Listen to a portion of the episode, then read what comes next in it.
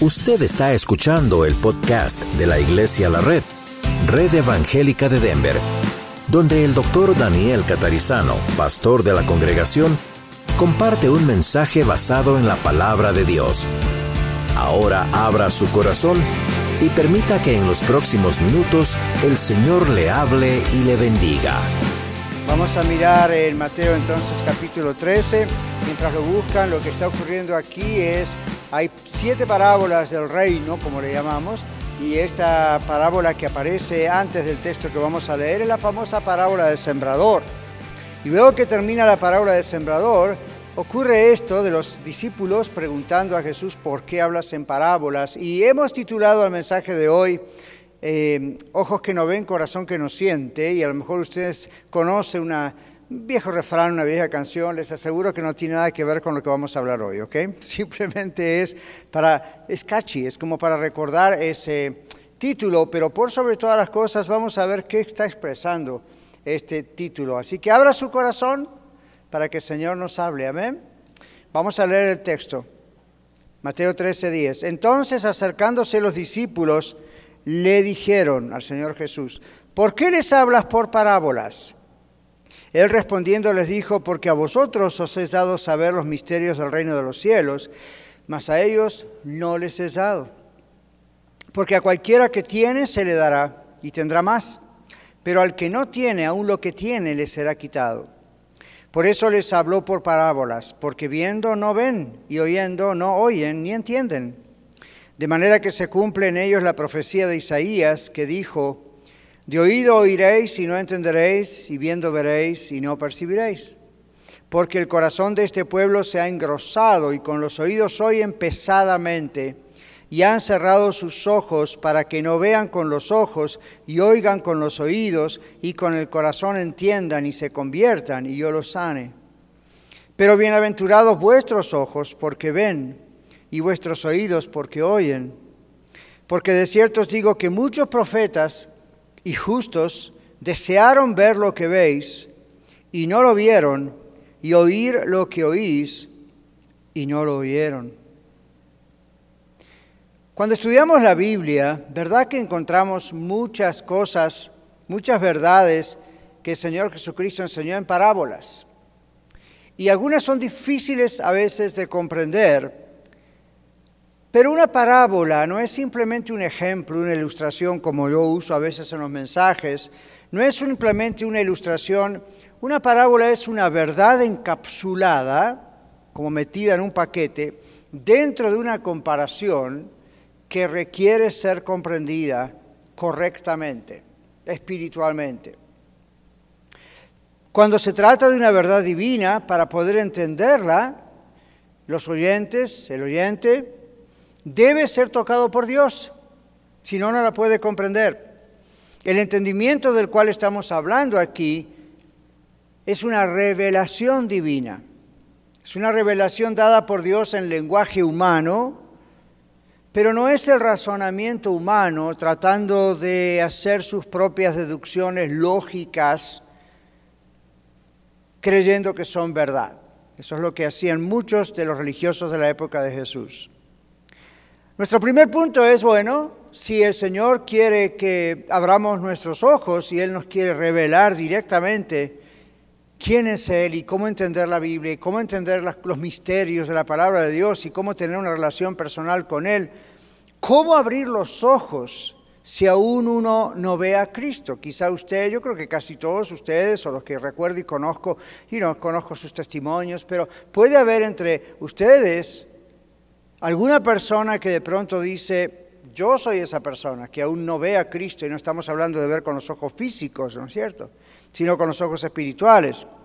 Entonces yo haría otra pregunta. ¿Es culpable usted, es culpable una persona que no entiende, si aún no entiende porque no ha recibido esta revelación de Dios?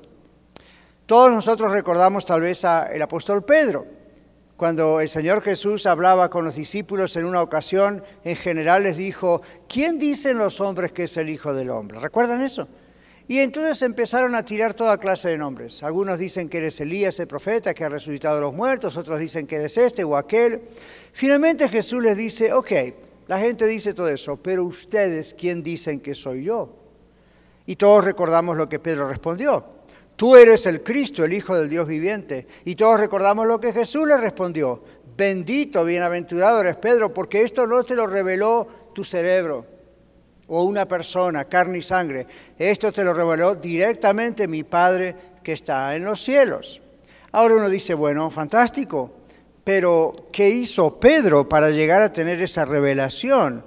Mm, porque Pedro no dedujo quién era Jesús, Pedro no adivinó quién era Jesús. Pedro recibió una revelación directamente de Dios. Y Jesús lo reconoció eso, públicamente.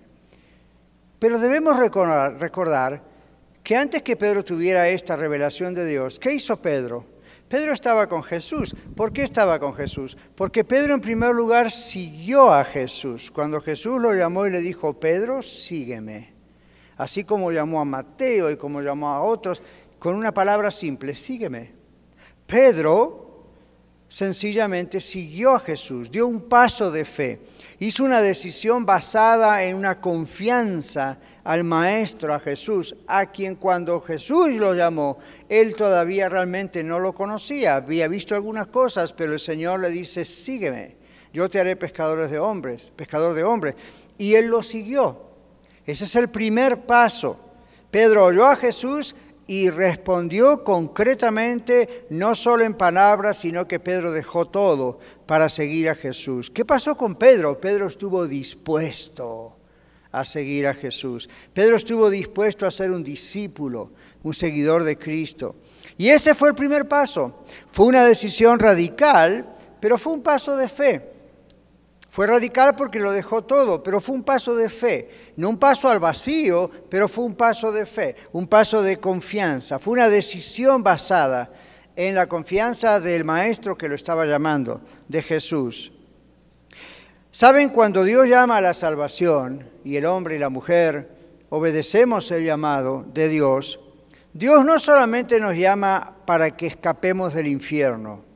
¿Cuánto da gloria a Dios por eso, verdad? Gracias, Señor pero primariamente Dios nos está salvando para tener reconciliación con Él y tener compañerismo con Él, porque Él nos ha creado así, para tener amistad con, Él, ¿verdad? Y ser realmente alguien que está con toda confianza con el Señor y el Señor nos ha perdonado y tenemos comunión con Él.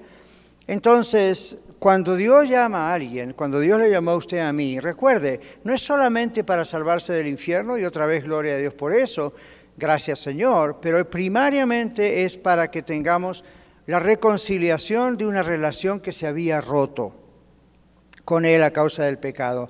Mis hermanos, Dios ama, Dios perdona y Dios toma la iniciativa. A veces creemos que nosotros buscamos al Señor cuando la primera vez, ¿verdad? Cuando nos convertimos a Él. En realidad es Dios el que nos buscó a nosotros. Entonces Dios nos busca a nosotros, Él toma la iniciativa, pero nosotros tenemos que responder. Nosotros tenemos que responder al llamado de Dios a venir a Él. Y obedecemos. Dios crea cuando hacemos eso una nueva criatura, como le dijo en el capítulo 3 a Nicodemo, tienes que volver a nacer y ya sabemos el resto de la historia. Dios toma la iniciativa y cuando uno responde, Dios nos hace nacer de nuevo. Dios crea una nueva vida. Dios realmente sumerge esa nueva vida en Él y nos transforma. Dios se revela como Padre, Dios se revela como Salvador, Dios se revela como nuestro mejor amigo. Y el nuevo hombre, la nueva mujer, entiende en lo profundo de su corazón el mensaje de Dios, aun cuando no podamos explicar todo con palabras humanas y mucho menos con exactitud. Pero en lo profundo de nuestro corazón sabemos que es cierto, y eso es la acción del Espíritu Santo dentro nuestro.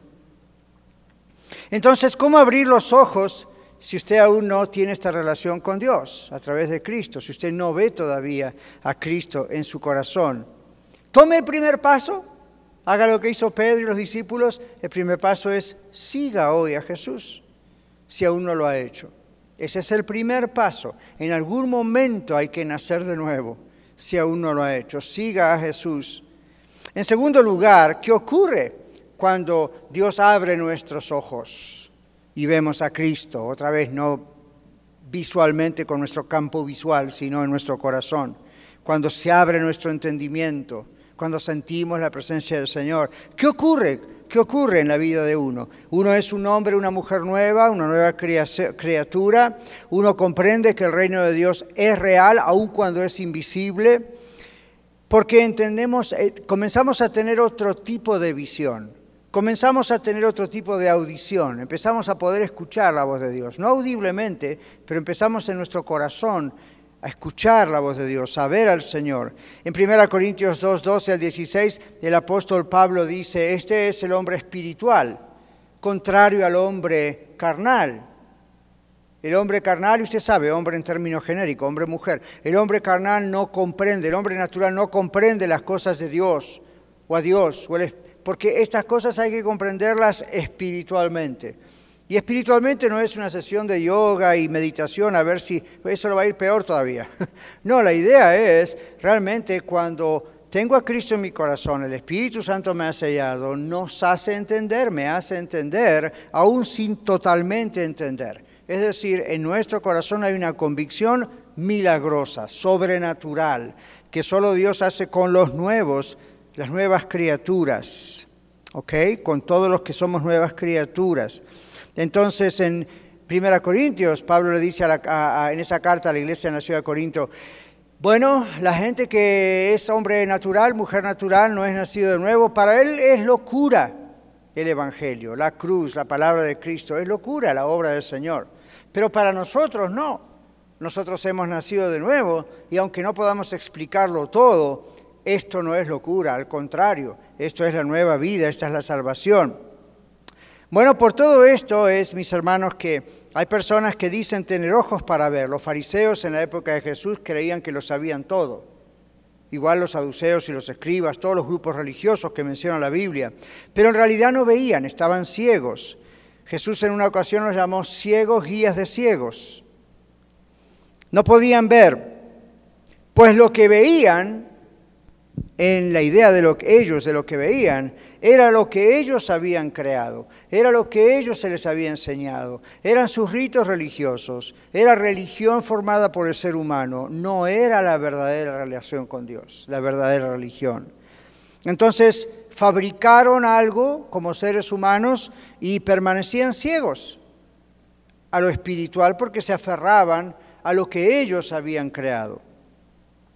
Por eso no podían sentir el gozo de Dios.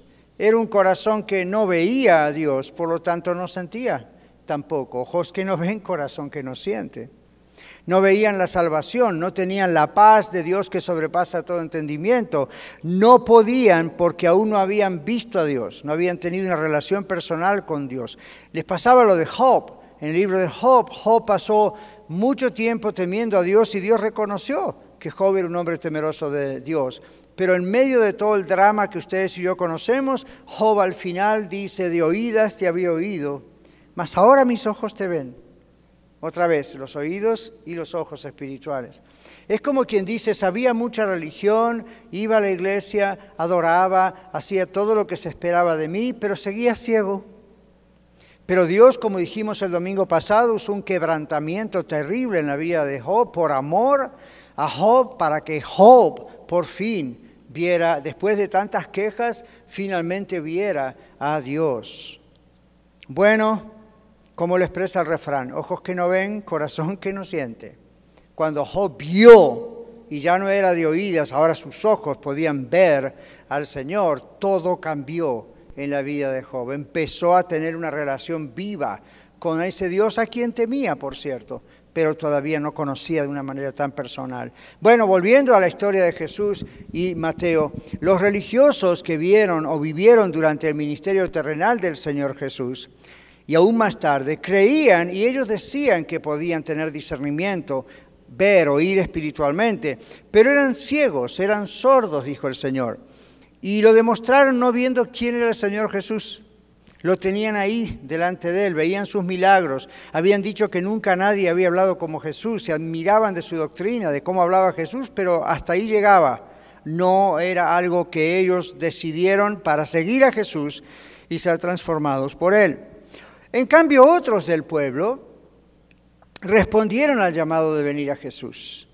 Obedecieron el llamado de venir a Jesús y ser salvos y recibieron la vista y el oído espiritual. Fueron transformados, fueron cambiados. Recibieron, escuche esto, el privilegio de conocer los misterios del reino de los cielos. ¿Qué me dicen?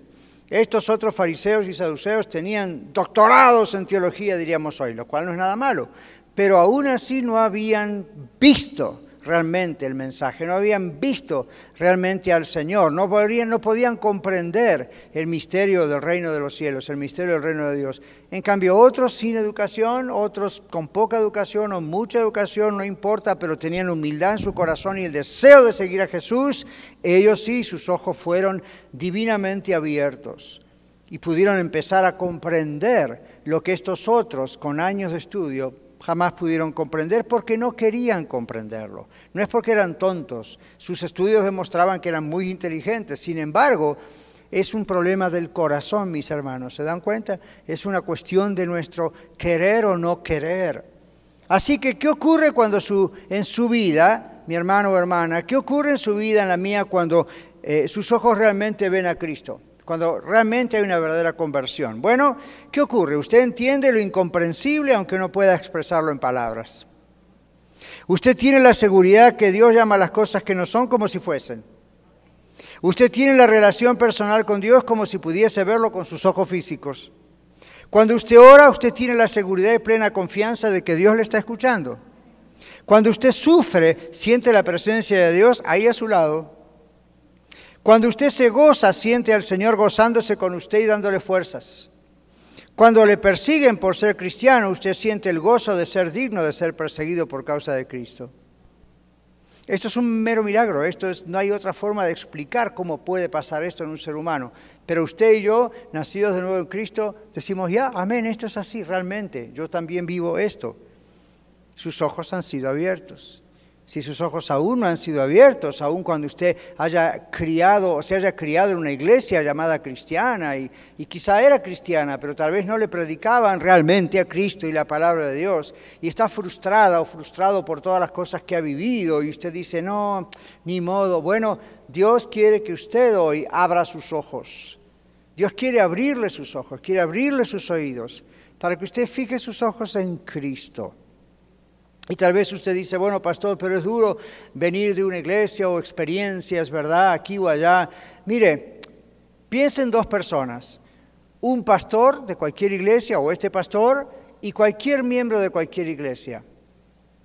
¿Quién cree usted que gana en, con relación a haber visto más cosas extrañas, raras y pecaminosas en una iglesia? ¿Un miembro como cualquier otro o el pastor? Les aseguro que el pastor. Por años uno ve muchísimas cosas en las iglesias. Y si usted dice, bueno, you know, usted ha visto tantas cosas raras en las iglesias, oh, yo me hubiese ido del cristianismo hace más de 40 años. ¿Por qué no lo hice? Porque los ojos tienen que estar fijos en Cristo. ¿Por qué lo hice? Porque nadie satisface mi vida como Cristo. Y porque considero que, bueno, estoy en el planeta Tierra, no justifico ni se justifica que las cosas anden mal en muchas iglesias, pero no se justifica delante de Dios dejar una iglesia por esa razón. A menos que no sea un lugar sano, entonces salga corriendo de ahí. Pero no piense, ah, todas las iglesias son iguales. Eh, no, ve, los fariseos metían la pata cada rato y eran ciegos guías de ciegos, pero aparece el Señor Jesús y abre la mente de la gente. El que le quiere seguir, lo va a seguir. Ahora, en tercer lugar, ¿por qué el Señor explicó todo esto en parábolas? Vamos a la primera pregunta de los apóstoles. ¿Por qué les hablas a la gente en parábola? Porque, miren, cuando uno como predicador quiere que la gente comprenda, trata de hacer el mensaje lo más claro posible, ¿verdad? En cambio, estas parábolas, hmm, los discípulos reconocían que cuánta gente estará agarrando la onda de lo que estás diciendo.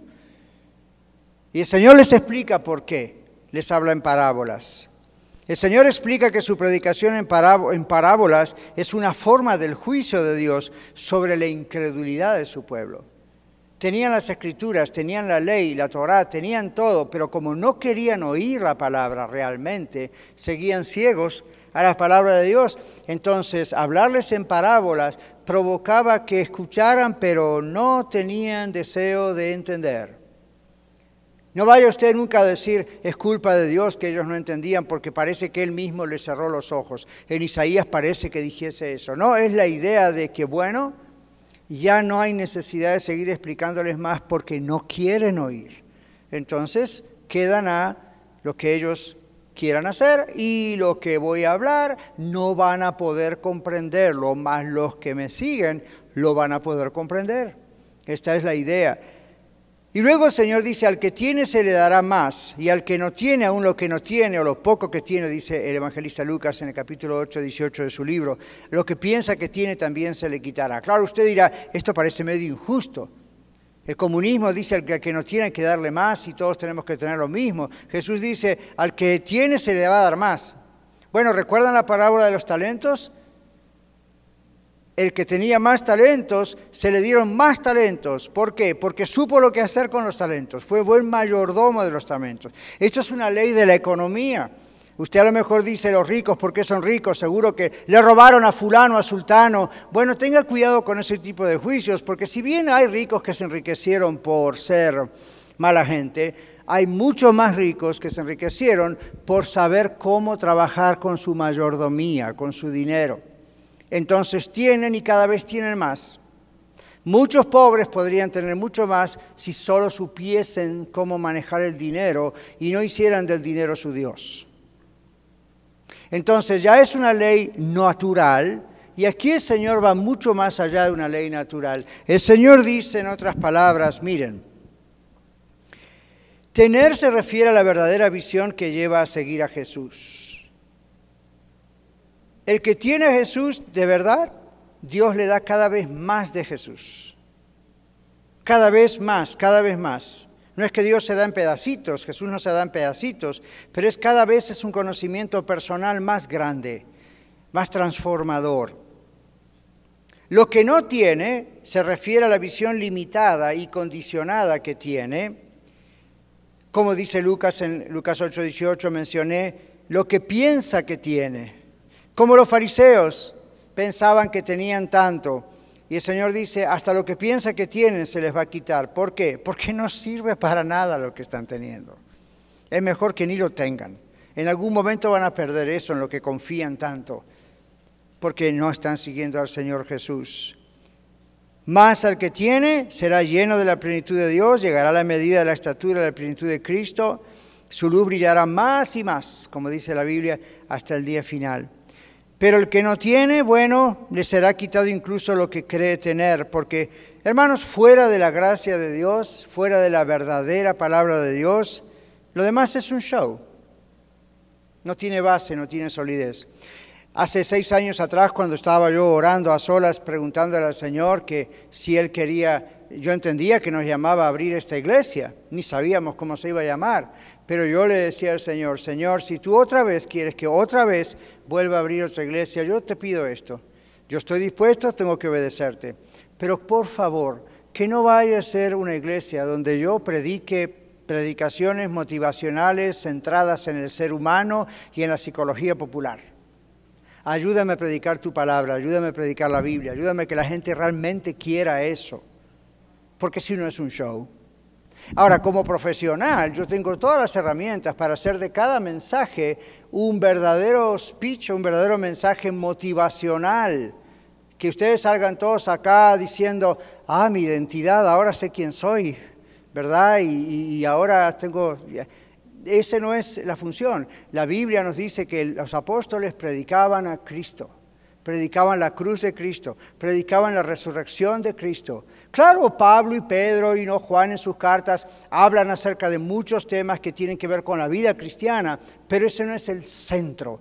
El centro siempre tiene que ser Cristo. Entonces, la palabra nos enseña justamente eso. Tenemos que ir a siempre enfocarnos a Cristo, porque Él es el que nos transforma. ¿Ok? Entonces no queremos un show, No queremos algo que suene bonito, pero que no tenga solidez y no sea transformador. Dios no nos ha llamado como iglesia, ni a mí como pastor, a ser alguien que, o una organización que trabaja en el mejoramiento de la conducta de todos ustedes y la mía. Eso lo hace el Espíritu Santo cuando exaltamos a Cristo y tenemos nuestros ojos abiertos. Claro que hablamos de esos temas, pero nunca es lo principal de nuestros temas. Bueno, la ceguera y la sordera espiritual, ¿qué pasa? ¿Por qué la gente es sorda y ciega espiritualmente? Falta de disposición de seguir a Cristo, falta de voluntad de seguir a Jesús para ser salvos y tener una relación personal con ¿Qué hubiese pasado con Pedro, verdad? Si cuando Jesús le dijo, sígueme, y no le dio muchas explicaciones, y encima agregó, te haré pescador de hombres igual que estos otros, ¿qué tal si, si Pedro hubiese dicho, bueno, a ver, vamos a sentarnos en Starbucks, vamos a hablar de este tema, explícame lo de la Trinidad, explícame lo de ser invisible, estar en todas partes, a ver, Señor, hasta cuando yo agarre bien todo esto, entonces yo te voy a seguir, ¿no? Porque es imposible comprender todo eso sin seguir primero a Jesús. No hay comprensión de las cosas de Dios, de la Biblia, si uno no sigue a Jesús. Ahora, algunos critican el cristianismo, ¿verdad? Y estaba leyendo al preparar el mensaje en la semana un teólogo que dijo, las personas que critican el cristianismo lo hacen por pura ignorancia, porque lo hacen desde afuera. La única forma de criticar al cristianismo sería estando desde adentro como cristiano. Y así pasa con tantas cosas, ¿verdad? Uno critica lo que no conoce, critica lo que no sabe.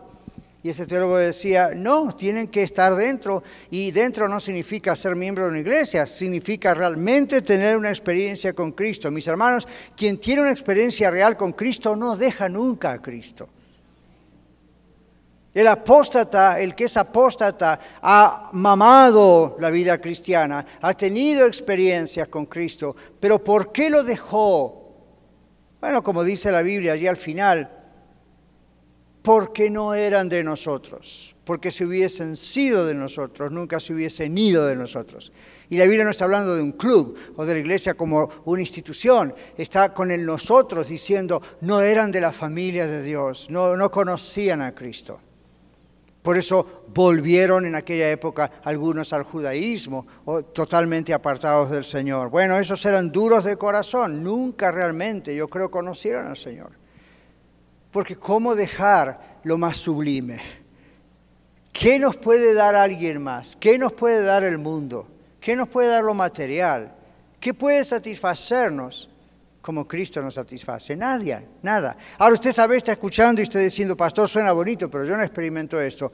Comience a seguir a Jesús, sea salvo de verdad y todo esto que le digo va a empezar a tener sentido. ¿Por qué? Porque su corazón va a sentir después que sus ojos vean esta realidad en su vida. Más el duro de corazón, el de corazón vagabundo, como decíamos hace unos domingos atrás en un mensaje, es un, corazón encallecido, es un corazón engordado, duro, incrédulo. y bueno, esto me recordaba también preparando el mensaje en el tema del colesterol, ¿verdad? Yo soy uno de los que genéticamente tiene una tendencia al alto colesterol y entonces yo, yo he estudiado de eso y bueno, en el colesterol las venas se, se, ponen duras si uno no se cuida hasta que le puede dar un ataque al corazón. Entonces pensaba, ok, esto es muy parecido a lo que el término aquí aún en griego, en el original, está hablando, un corazón de piedra, un corazón que finalmente se va endureciendo, se va encalleciendo. Y el de duro de corazón no puede entender porque no quiere entender. Dios le ha dado un cerebro igual que cualquier otro ser humano, pero dispuso en su corazón, yo no quiero saber nada. ¿No le ha ocurrido a usted como a mí que de pronto sabe de personas en su familia o en el trabajo, donde la calle, donde le dice, no me hable nada de eso, yo ya probé religión, no quiero saber nada, no me hable de Cristo, no me hable de Dios, para mí esto es fantasía. ¿Usted cree que esa persona llegó a esa conclusión de la noche a la mañana? No, generalmente es un proceso de endurecimiento y cuanto más pasa el tiempo, más duro se pone. Y usted dice, entonces no hay esperanza de salvación. Claro que sí, porque para Dios todo es posible. Siga orando, siga orando, siga orando, siga intercediendo por ellos. Una vez un rico vino y no pudo seguir a Jesús y los apóstoles le dijeron, entonces los ricos, ¿qué va a pasar? No van a poder entrar porque Jesús había dicho, es muy difícil entrar un rico al, al reino de los cielos. ¿Por qué? Porque ama mucho su dinero, ¿verdad? Ese es su Dios. Entonces le preguntaron, entonces Señor, nadie va a poder entrar. ¿Y qué responde el Señor Jesús? Para los hombres esto es imposible, para Dios todo es posible. Siga intercediendo, siga orando, pero va a ser duro, porque es un corazón de piedra. Pero el Señor dijo que nos va a dar un corazón de carne, a esas personas también. Ahora hay algunos que no van a lograr llegar a la salvación, porque van a insistir en no quiero. No es un problema de inteligencia, a menos que usted haya nacido con un problema mental, no es un problema de salud mental, es un problema de no querer. El que no quiere ver es porque no quiere ver, no nació ciego.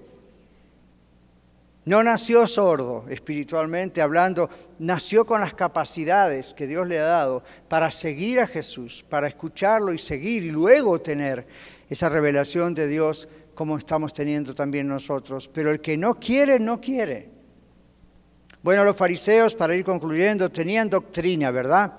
Eran ciegos, sin embargo, eran sordos, no tenían el deseo de seguir a Cristo. Sus corazones estaban duros, estaban vagabundos. Eran incrédulos con conocimiento doctrinal. Eso no se lo dije al primer servicio, pero ahí les va a ustedes. Eran incrédulos con conocimiento doctrinal. Se lo digo tercera vez para que lo piense, porque parece irónico.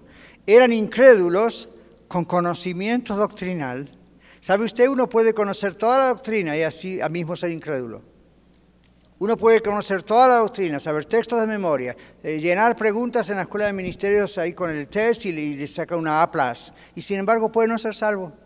Y usted dice, ¿cómo está eso? Porque ya sabe lo que responder, ya sabe lo que decir, pero puede estar ciego todavía. ¿Y cómo sabemos? Ojos que no ven, corazón que no siente. Y usted dice, pero pastor, usted nos ha enseñado que no, no es por emociones, yo sé que no es por emociones, pero tiene que haber un momento donde todo lo que dijimos antes se traduzca en que usted sienta la presencia de Dios, sepa que en sus oraciones Él está allí, sepa que en el sufrimiento está allí, ¿verdad? Todo lo que dijimos solamente ocurre a aquellos a quien Dios nos ha abierto los ojos desde la conversión. Ahora, los fariseos tenían el problema que no tenían deseo de seguir a Cristo. No importa que todas las profecías las veían cumplidas delante de ellos. Ya no era un problema religioso rechazar a Jesús, era un problema que los iba a llevar a la condenación, pero también era un problema para la vida diaria de ellos. Porque al no ser transformado por Cristo, estos permanecían en los pecados que Cristo les demostró que tenían. ¿Cuáles? Entre ellos, arrogancia, orgullo, rencor, desinterés por la relación personal con Dios, mala interpretación de las escrituras, etc. Y todos esos pecados, mis hermanos, no solo les afectaban a ellos en lo personal, afectaban a la gente a quienes ellos influenciaban.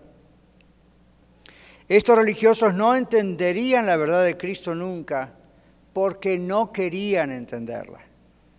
No querían seguir a Jesús, no querían tomar ese paso de fe. Dios abre los ojos y los oídos de aquel que quiere seguir a Jesús. La persona que desea seguir a Cristo, que busca la verdad, escuche otra vez esto, recibe el privilegio, como hijo e hija de Dios, de ver y oír las cosas que son de Dios.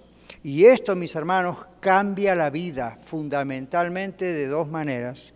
Cambia la mente nuestra lo cual incluye nuestras emociones, nuestras actitudes, nuestras decisiones, nuestras acciones, pero también abre nuestros sentidos espirituales para poder ver quién es el Señor Jesús realmente y oír el cumplimiento de lo que aquellos antiguos fieles del Antiguo Testamento anhelaban ver y oír al Mesías prometido, el Señor Jesús, y los secretos de Dios siendo revelados delante de ellos entre ellos la salvación, verdadera salvación, la vida eterna y otros misterios del reino de Dios. En conclusión, en toda iglesia, en todo trabajo, en toda familia, en la calle, siempre hay dos tipos de personas, no hay muchos más. Hay dos tipos de personas en cuanto al corazón. Unos son los que ven, gracias a Dios muchos de nosotros los que vemos, y otros son los que no quieren ver. Son ciegos por decisión propia, son sordos por decisión propia. Los que oyen y los que no quieren oír. En otras palabras, los que tienen ojos que no ven la realidad de Dios, los ciegos, sordos, y por lo tanto tampoco desean tener una relación personal con Él. Y la otra persona, los que respondemos al llamado de amor de Dios y recibimos el privilegio y el regalo de ver a Dios en nuestro corazón. ¿Cuál de las dos personas es usted? O mejor también, ¿cuál de las dos personas desea ser usted? Vamos a cerrar nuestros ojos y vamos a orar y hablar con el Señor. Si usted nos visita o hasta es miembro de la iglesia y usted dice, Dios me está diciendo que todavía estoy ciego o que todavía estoy sordo espiritualmente. Me gusta el Evangelio, tiene sentido, un día hice una decisión por él, me bauticé, pero aún lucho con la posibilidad de que realmente sienta, vea, mm, pueda comprender, aun si no pueda explicar, tenga la seguridad de mi salvación. Si usted lucha con todo eso, hable con el Señor y el Señor le está llamando, como llamó a Pedro, sígueme, sígueme. El Señor le está diciendo, no te puedo abrir los ojos si no me sigues primero. Dígale algo así como, Padre, gracias por hablar a mi corazón en esta reunión, en este mensaje. Señor, abre mis ojos para que pueda ver, mis ojos espirituales, abre mis oídos. Yo no quiero ser sordo, ciego espiritualmente. Yo quiero que mis ojos vean y quiero tener la experiencia diaria de saber que soy tu hijo. Lo creo por fe, pero también sé, Señor, que tú has abierto mis ojos el día que te conocí y si hoy en día me siento ciego o sordo, perdóname, me he alejado de ti, vuelvo a ti. Pero si nunca he tomado una decisión concreta y firme de seguirte a ti con toda mi vida, lo hago en este momento. Quiero ser tu hijo, quiero ser tu hija, lávame en la preciosa sangre de Jesús. Abre mis ojos para verte, abre mis oídos para oír tu voz y para seguirte fielmente. En el nombre de Jesús. Amén. Muchas gracias por escuchar el mensaje de hoy. Si tiene alguna pregunta en cuanto a su relación personal con el Señor Jesucristo o está buscando unirse a la familia de la Iglesia La Red, por favor no duden en contactarse con nosotros.